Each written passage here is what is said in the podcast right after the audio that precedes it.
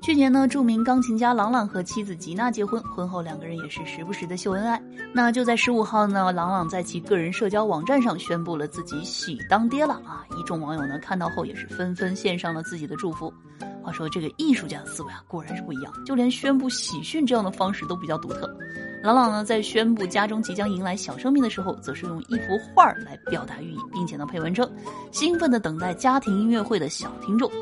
那话说呢，朗朗在还没有遇到妻子吉娜之前呢，就一直有一个强烈的想法，那就是将来呢一定要找一位和自己一样的钢琴爱好者。那谁能想到呢，最后哎还真的是梦想成真了。那看来呢，这就是传说当中的命中注定啊，对不对？那曾经呢，在某节目当中呢，朗朗自己爆料过啊，和妻子相识相知的过程。